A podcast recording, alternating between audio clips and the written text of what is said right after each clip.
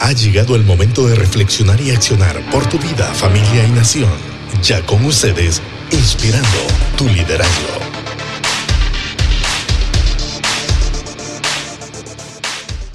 Así es, claro. Ok, ¿les parece si vamos entonces a, a, desarrollar lo que el Señor quiere para nosotros a través de su palabra? Ok, vamos a ir al libro de Ruth, ¿verdad? Y tengo a dos Ruth aquí, ¿verdad? Así que con más razón, ¿verdad? Eh, vamos a tener una bonita plática en, en derredor de la historia del libro de Ruth, esta maravillosa mujer. Y vamos a llamarle a esta plática de la tragedia a tu propósito. De la tragedia a un propósito de vida. Y es que en nuestras vidas eh, eh, a veces son más circunstancias eh, del día a día, interrupciones del día a día, que a veces cosas planeadas, ¿verdad? Cualquiera de nosotros tenía planeado salir esta Semana Santa. Yo me imagino que mucha gente tenía listo ya el avión, tenía listo su carro, tenía listo su viaje, ¿verdad? Nosotros dónde teníamos que estar ahorita este, este fin de semana. En Colinas, dicen. Sí, en Santa Bárbara, ¿verdad? Íbamos a andar por esos pueblos lindos, pintorescos de Santa Bárbara, pero bueno, Semana Santa es... Aquí estamos. En casa. No fuimos, no fuimos a Telamar, pero estuvimos en Pilamar, ¿verdad? Muchos se tomaron foto en la pila hoy, ¿verdad? Me imagino. Y el libro de Ruth nos habla de eso, de que Dios es el dueño de la historia, pero también quiere ser el dueño y el diseñador de nuestra historia. Dios coordina incluso hasta los pequeños detalles del universo. Él lo hizo el universo, mm. pero también quiere trabajar en los pequeños detalles y en los grandes detalles de nuestra vida. Entonces, la pregunta es, ¿qué decidirás tú? ¿Mm?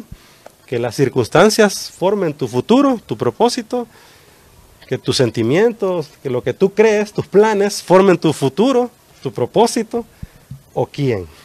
Así que hacia esas preguntas vamos a ir en dirección y vamos a ir al capítulo 1 entonces de Ruth. Tome su Biblia por favor, encienda su celular o tome su Biblia escrita, ¿verdad? Ahí en papel.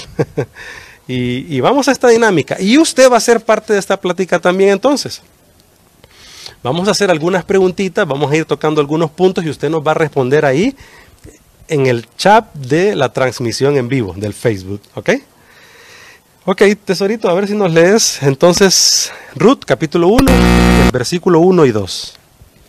Aconteció en los días que gobernaban los jueces que hubo hambre en la tierra y un varón de Belén de Judá fue a morar en los campos de Moab, él y su mujer, y dos hijos suyos. El nombre de aquel varón era Elimelech, y el de su mujer Noemí. Y los nombres de sus hijos eran Malón y Kelión, efrateos de Belén de Judá. Llegaron pues a los campos de Moab y se quedaron allí. Ok, eh, el libro de Ruth trata de la historia de una familia, la familia de Elimelech y de Noemí. Ellos dos se casaron, viajaron de Israel a una tierra extranjera, Moab, y vivieron ahí durante 10 años. Ahí entonces sus hijos Malón y Kelión se casaron con dos chicas, una se llamaba Ruth, Malón se casa con Ruth y Kelión se casa con Orfa. Y pues durante 10 años viven en esa región. El enfoque del libro de Ruth es esta palabra, redención. Y más que nunca necesitamos ser redimidos, ¿verdad? Por la gracia y misericordia de Dios ante un mundo lleno de, de incertidumbre, de malas noticias, de desprecio, de odio, de dolor, de confusión, pero sobre todo de pecado, necesitamos ser redimidos. ¿Han visto las noticias de, hoy en día? La naturaleza misma nos está diciendo, hey, al fin un poco de paz. Los ríos, claritos. Eh, los ríos en Venecia, claritos. El Himalaya, estaba viendo una nota ayer, el Himalaya se puede ver ya desde el espacio. Es más, desde algunos pueblos lejanos que antes no se miraban, por el smog, etcétera. Ahora los montes Himalaya se puede ver desde lejos. ¿verdad? Así que el espacio creo que está descansando, los animalitos, flora, la fauna. Imagínate que yo escuchaba algo ya hace años, ¿verdad? Y yo ayer lo decía, que eh, alguien decía, los días no son malos, los días son buenos todos los días. Nosotros los hombres hacemos los días malos. Y ahorita que estamos dándonos cuenta a través de las noticias, eh, todo lo que está sucediendo, ¿verdad? Que los animalitos pues están saliendo con libertad. Hace poco ah, decían de las tortuguitas que ahora quieren eh, salir fuera a la arena y poner sus huevitos y tener todo el proceso que ellas tienen, que no lo han tenido, pero en décadas, en décadas, ¿verdad? No ha pasado eso y parece que ahora está pasando. En paz pueden tener a sus tortuguitas. Entonces, eh, ¿verdad? Nosotros creo que el ser humano ha tenido mucha, mucho que ver en, en Así esto. que este primer punto del capítulo 1 nos habla de que Dios controla aún en la tragedia.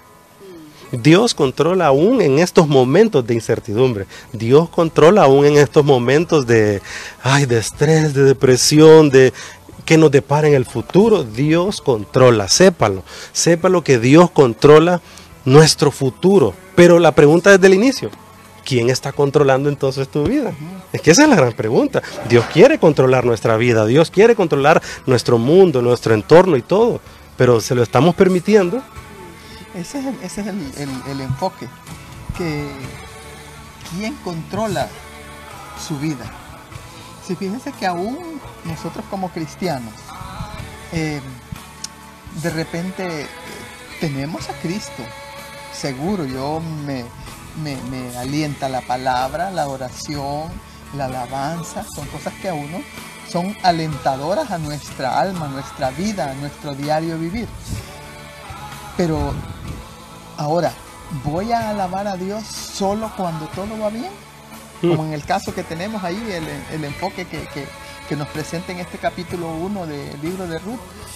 ¿Voy a alabar a Dios solo cuando todo va bien? Y cuando no va tan bien, ¿qué vamos a hacer? Dios está ahí. Dios siempre está ahí. Él no se ha movido. Él está esperando. Dios recuerde que Dios es un Dios eh, de misericordia. Y lo que hablaban de los animalitos, ahorita eh, eh, una amiga manda en el chat de que viéramos algo tan sorprendente. El esposo, ellos son pastores. Y me manda en la, una foto de ahí de, de la primavera, de la colonia de la primavera, ahí arriba en la montaña. Y él fue a- ahí a la iglesia. ¿Y cuál fue la sorpresa? Que atrás de la casa de ellas tienen un patio grande y unos grandes árboles. Y la sorpresa es de que oyen ruido y salen a ver y qué va a creer usted que eran.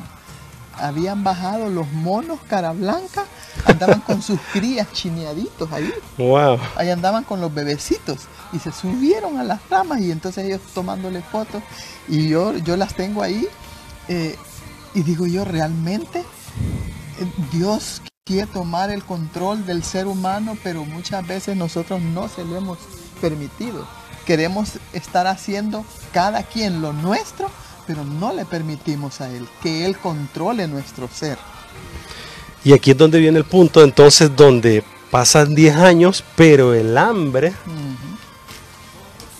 agobia a esta región. Y como ven, prá- prácticamente como una fotografía de lo que estamos viviendo hoy en día. Hoy vemos a la gente en las calles con rótulos, tenemos hambre, queremos comida. Prácticamente se está repitiendo, así que Moab entra en una crisis y la región toda entra en una crisis de hambre y decide regresar. Entonces, Ruth con Noemí. Pero lastimosamente fallece su esposo. Y peor aún, fallecen los dos esposos, ¿verdad? Sus hijos. O sea, los dos esposos, me refiero a, a- a Malón y Kelión, esposos de Ruth y de Orfa. y los hijos de Noemí Sí, o sea, entonces fallecen los hijos de, de Noemí, fallece su esposo. ¡Wow! La tragedia realmente está persiguiendo a estas dos mujeres, a Ruth y a Noemí, específicamente a Noemí.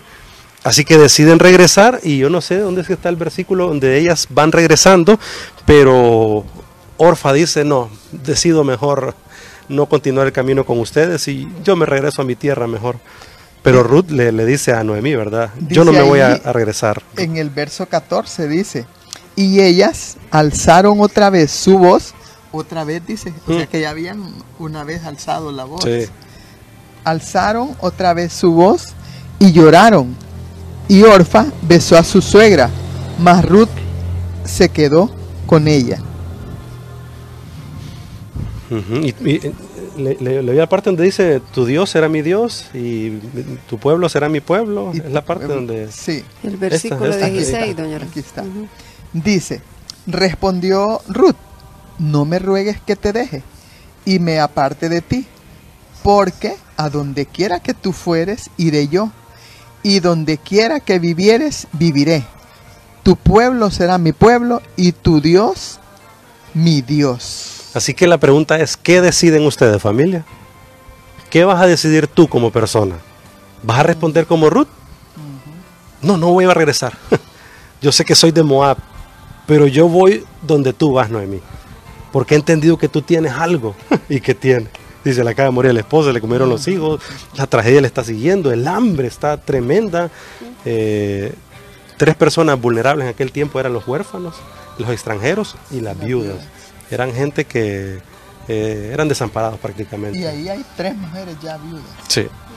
Y una decide regresar, así que este capítulo 1 termina diciéndonos entonces que Ruth y Noemí caminan de nuevo hacia la tierra y dice que llegando a Judá la gente se conmociona al ver a Noemí. y Noemí significa dulzura. En hebreo Noemí es dulzura, pero le sigue de una tragedia, le sigue una viudez, le sigue un porvenir incierto. Pero les vuelvo a repreguntar entonces, ¿qué vamos a decir? Por favor, escriban el chat ahí, escriban esta transmisión, comente usted, ¿qué deciden? ¿Qué deciden como familia? Hoy viendo esta situación que estamos viviendo, ¿hacia dónde entonces van nuestros planes? Bueno, aquí viene el capítulo 2. El capítulo 2, versículo 1 y 2, tesorito, a ver si nos lo lees, nos da otro punto importante. Tenía Noemí un pariente de su marido, hombre rico de la familia de Elimelech, el cual se llamaba Boz. Y Ruth la moabita dijo a Noemí, te ruego que me dejes ir al campo y recogeré espigas en pos de aquel a cuyos ojos hallaré gracia. Y ella le respondió, ve, hija mía. Así que se establece Ruth con Noemí en la tierra de Israel de nuevo. Y el punto 2 nos dice que la actitud correcta se usa para hacer avanzar los planes de Dios. Y pregunta entonces, ¿qué actitud estamos teniendo ante las situaciones que estamos viviendo hoy en día? Correcto. La actitud correcta se usa para hacer avanzar los planes de Dios. Ok, Dios tiene planes para nosotros, pero ¿qué actitud tienes tú? Pasiva, panza arriba, ay, derrotista. Sí, yo sé que nos desanimamos y eso es por naturaleza. Pero el punto no, no es quedarse ahí. pues. El Exactamente. Estado no debe ser ese. Sí, no debe ser ese nuestro, nuestro estado, nuestra posición. Es. Que si nos queremos desanimar, entonces busquemos a alguien. La manera. Busquemos la manera de encontrarnos con nosotros mismos y decirle, Señor, vamos a hacer que tus planes avancen. Porque entonces, ¿qué, qué ganas con ponerte todo negativo? ¿Qué ganamos con escribir en las redes sociales? ¡Ah, que este gobierno desgraciado! Más bien se trae amargura. ¡Ah, es que este mundo está loco! Y los mismos cristianos, en vez de ser sabor, le metemos juego a la cosa. En vez de ser eh, luz, Sal. más bien somos más oscuridad que la misma oscuridad. No, no Somos sin puede sabor. ser. No puede ser. ¿Qué actitud la de Ruth, Dave? Y tengo a dos Ruth aquí, ¿verdad? Mujeres de actitud. ¿Qué actitud la de Ruth, Ana? O sea, mami, o sea, ¿qué actitud esta mujer de decir no me voy a dejar vencer? Esa es una, una parte que quiero decirles. Ruth no se dejó vencer por la situación o la inmediatez de, de ese, de esa circunstancia. Busca un sustento, busca conectarse con gente clave ahí. Y miren, ella no debería estar en ese lugar buscando trabajo. Peor entre hombres. Iba a ser mal vista. Peor que era una extranjera. Pero ella dice, no, ¿qué, qué importa? Debo echarle ganas. La actitud correcta hace avanzar los planes de Dios. Que, que, que, que la ley dice esto, que, que la ley dice lo otro. No ah, que el pueblo dice esto, que la gente dice lo otro. Ay, que las noticias dicen que ay, viene una cosa horrible para esto. Y entonces, ¿a quién le vamos a creer? Haga avanzar los planes de Dios. Haga avanzar los planes de Dios. Así que Ruth no se deja vencer. Y se va a las milpas de aquel momento a buscar qué hacer. A sacar adelante a Noemí y a ella misma. Eh, eh, es impresionante. A mí me, me gusta ver la actitud de esta mujer, de Ruth, sabiendo que, Que no es de ahí. que no es de ahí. ¿Cómo la iban a ver? no conoce dónde, dónde va la suegra. Y entonces dice, yo no sé, pero algo tiene esta mujer que, que, que yo me voy a ir con ella. Entonces veo yo la actitud de esta mujer, no le importó. Dijo, yo no sé, pero siento que esta mujer va para algo más. Cuando uno tiene eh, la, la- la dirección de Dios, cuando uno ya tiene esa asignación en su corazón, en su vida, realmente uno dice, ¿qué, qué me va a deparar a mí? Yo tengo que moverme, algo voy a hacer. Yo no me voy a quedar aquí derrotada, porque si se quedaba ahí mismo, ¿qué iba a pasar? De hambre. Terrible. Entonces le dijo, no, no, no, yo tomo una decisión. Me encanta ver la decisión de esta mujer. O sea, determinante. Y eso es lo que llega a un momento en la casa de que dice uno, bueno, ¿y, qué? Pero yo le, yo le voy a dejar algo. Delante de Dios. Eh, no sé, pero yo le voy a decir algo. Me he sentido tan bien en este tiempo de estar. No lo he sentido así como oigo la mayoría. Este encierro no lo he visto así, le voy a decir. Mm, Disfruto eh, temprano la palabra, eh, tener un tiempo con Dios, estar eh, alabando su nombre. No precisamente que todo el día voy a estar, sino que nos dedicamos a los quehaceres de la casa, pero también tengo algo determinante en Dios, la firmeza, la seguridad.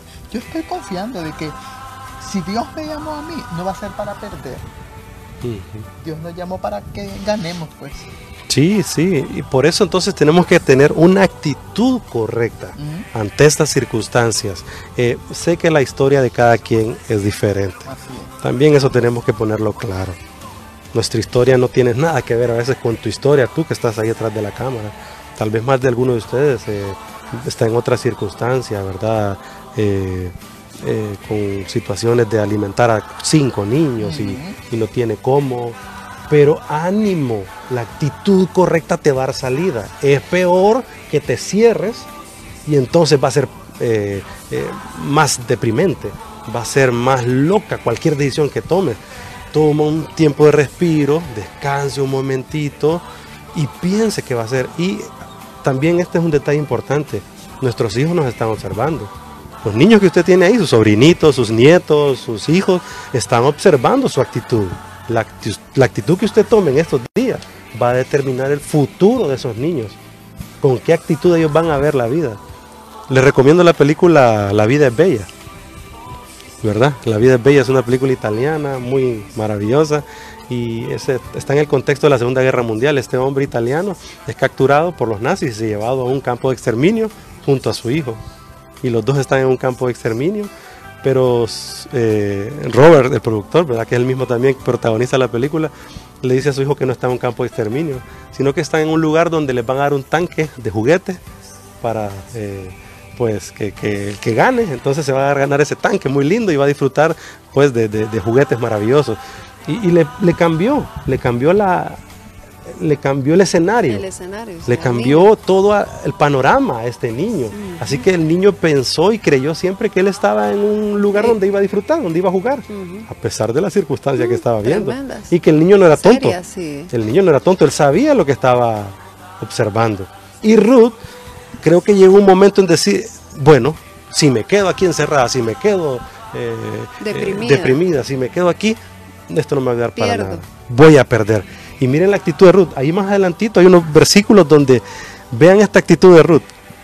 Dice que se empezó a ganar a la gente, sobre todo a los hombres de estos campos, sobre todo al dueño que se llamaba Booz. Y dice que una vez cargó a su casa más de 40 libras en espigas.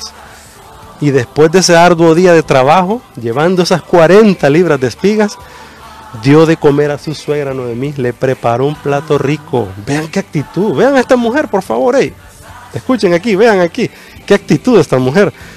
carga 40 libras de espiga, trabaja todo el día, va camino a la casa, le prepara comida a su suegra. No cualquiera le prepara comida a su suegra, ¿verdad? y comida rica. Toma una conversación con ella, con Noemí, de lo que Dios tiene deparado para ellas dos en el futuro. Y en la plática entra vos. Así que vean cómo termina este capítulo 2. Con una buena actitud, pero también con una buena acción. O sea, manos a la obra. Entonces, manos a la obra. Ya, ¿cuántos días de encierro tenemos? Como decía mi mami. 22. O sea, sí, es, es complicado. mes, Es difícil. Y tenemos hasta el 19 de abril, va, dijeron. En Honduras hasta el 19 de, de abril. Es una nueva fecha para ver qué nos van a decir. Sí. Así que bueno, tengamos una buena actitud y accionemos hacia lo que Dios quiere para nosotros. ¿Ibas a decir algo, tesorito? No, eh, eh, eh, no, eso de la actitud es, es importante. Eh, porque sí, yo estoy segura que todos tenemos bajos y altos, como dicen, ¿verdad? Hay momentos que no crea, el pensamiento se quiere ahí acomodar en la mente y controlar el cuerpo, ¿verdad? Y el alma y todo, pero en ese momento que usted esté sintiendo eso, levántese de donde está y, y busque ocuparse en algo, hacer algo, ¿verdad? Porque todo esto es eh, la actitud que vos decís, o Sí, sea, sobre todo mental. eh, mental, exacto. La mente es tremenda y si le damos el chance, se No, y el- veamos que estamos comiendo también, lo que nos Ah, estamos es alimentando. mucha- son un montón Si de comemos cosas. mucho pan, mucha grasa, eso los químicos y el cuerpo más. acelera. Entonces, veamos que estamos comiendo, veamos entonces también qué tipo de movimiento estamos haciendo en la casa. Me, me refiero a levantarse o solo estamos con el celular todo el día sentado. Hay que hacer un poco de ejercicio. De todo, Agarre de un poquito todo. ahí el celular y ponga una zumba. y- Antes de, eh, hablábamos con Doña Ruth, antes decíamos que no teníamos tiempo. Ahora tenemos todo el tiempo, entonces invirtamos bien el tiempo en cosas productivas y que nos generan salud, nos generan eh, eh, relajamiento, Sí. ¿verdad? Felicidad, ¿verdad? Y eh, todo esto es parte, es parte de estar bien y vivir bien. Y ahora vamos al capítulo 3, estamos finalizando ya entonces. Vean cómo va caminando en el libro de Ruth, 13. que tiene cuatro capítulos apenas, ¿verdad? Así que vamos al capítulo 3 y este capítulo 3 ya entramos en una plática hablando más de un romance, una amistad romance Sí. y vean cómo lo vamos a comparar, porque ustedes sabrán que esta semana es la Semana Santa donde se celebra la vida, muerte, pero la resurrección sobre todo de Jesús. Recuérdense que el cristianismo se basa en dos pilares fundamentales, la vida y muerte de Jesús, pero también su resurrección.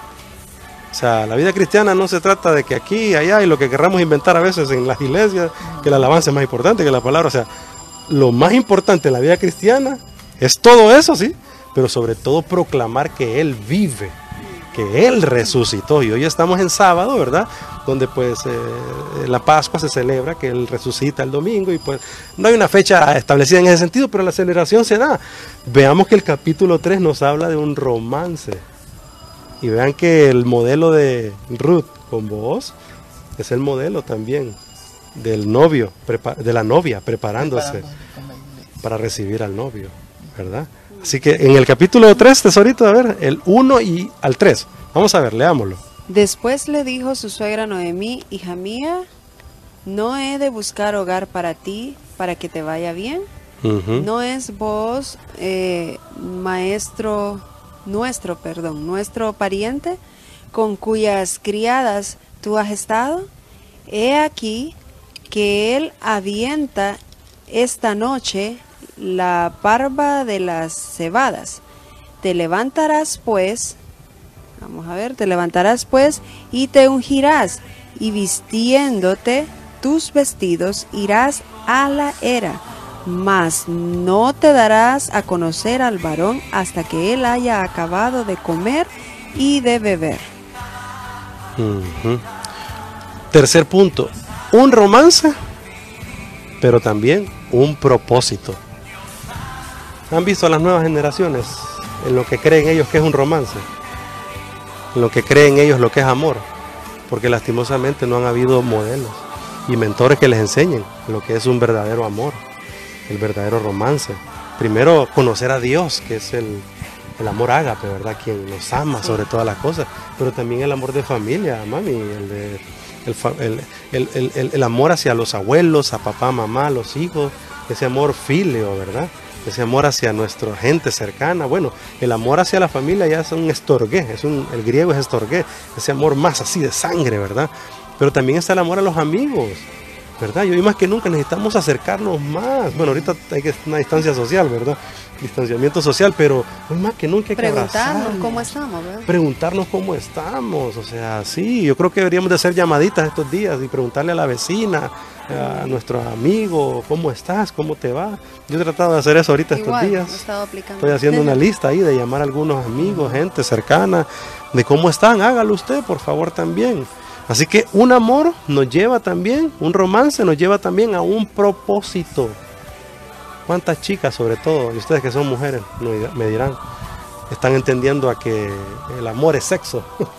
y es ese sexo libre, así como lo que la gente ahora cree. Vean cómo Dios está diseñando todo cabal, un hombre con una mujer una familia, una sociedad, una comunidad. Y eso nos lleva a una humanidad, a crear más seres humanos. O sea, Dios está preparando el camino. Y en esa plática de Noemí con Ruth, la plática va hacia tener un encuentro con vos. Y que ese encuentro haga que vos las pueda redimir.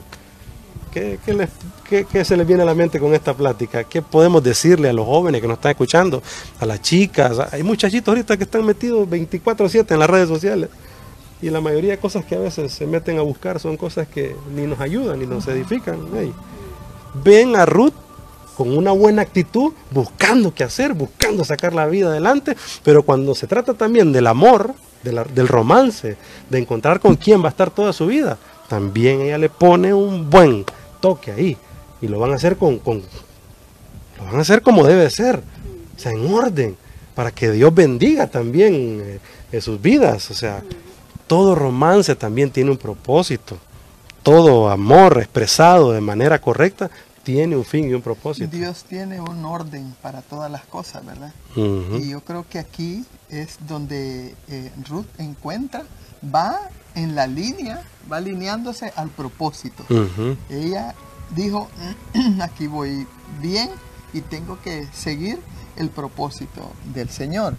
Eh, dice la Biblia que Dios tiene propósitos de bienestar para cada uno de nosotros, para darnos un fin, dice, un fin. Entonces, ¿qué hizo Ruth aquí? Entrar en ese propósito y en esa relación al entrar en esa relación va algo más todavía. Y eso es lo que nosotros debemos de buscar. Enseñar en este tiempo que estamos en, en casa con la familia. Mire, eh, hay padres que nunca han estado tanto tiempo con, con sus hijos como ahorita, que llevamos más de 20 días, ya vamos para el mes. Sí, buen punto ese. No Sí. hay, No sé para dónde va. no hay eh, eh, padres que hayan estado tanto tiempo con sus hijos, con su esposa. Y, y yo cuando me levanto en la mañana, le digo a mi esposo por, por, por pasar el eh, eh, eh, hablar algo, le digo yo, ay, ya me agarró la tarde, ya.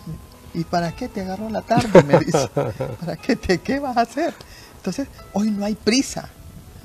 No hay prisa. No hay horario. Pero, pero, no hay horario. pero entonces, pero ¿qué tiempo le estamos dando a nuestros hijos? Entonces, ¿Es solamente voy. estar por estar ahí, Ahí- o hay un tiempo está. realmente de calidad? Eh, eh, ahí es donde voy. Fíjese que Ruth va con un propósito Sí. y sabe el tiempo, la calidad de tiempo que ella está aprovechando. Ella no está perdiendo el tiempo, ella no anda ahí, eh, eh, como, como dicen los muchachos, por rebanen, eh, eh, voy a meterme, a ver, a ver qué sale aquí. No, ella va una mujer determinante. Entonces, ¿qué tiempo le está dando usted a su esposo, a su esposa, a sus hijos? ¿Qué atiende más? ¿Atiende más las redes sociales? ¿Que a su familia? ¿Que a sus hijos? ¿Que a su esposa? Sabe que todos necesitamos. eh, hablaba eh, eh, ahorita de, de- del amor. Y todos necesitamos un acercamiento con la persona que usted más ama.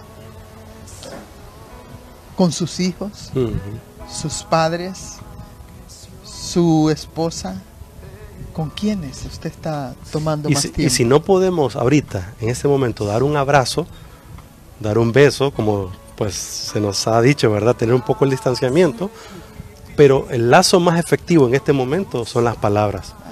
Las palabras afirman. O sea, entonces está aprovechando el tiempo, esa es la gran pregunta, amor. Desde el principio lo vengo diciendo, o sea, ¿qué vas a decidir entonces? ¿Qué vas a decidir? Dios tiene planes para tu vida, pero tu actitud es la correcta. Dios tiene plan- planes para tu vida, pero realmente Dios está controlando tu vida. O sea, aún en medio de esta tragedia le estás permitiendo que Él decida. Eso es lo que estamos hablando. Y hablando de este tema de romance, de amor, híjole, o sea, piénsenlo así. Ruth se le pudo haber acercado a vos de otra manera. Sí, claro. Desde la parte sexual, díganme ustedes mujeres. Sí. La parte sexual, se va con su mini y ya, él un poquito tomado y ya, asunto resuelto. Pero no era eso. Pero eso es demasiado pasajero, eso es demasiado superficial, Ana.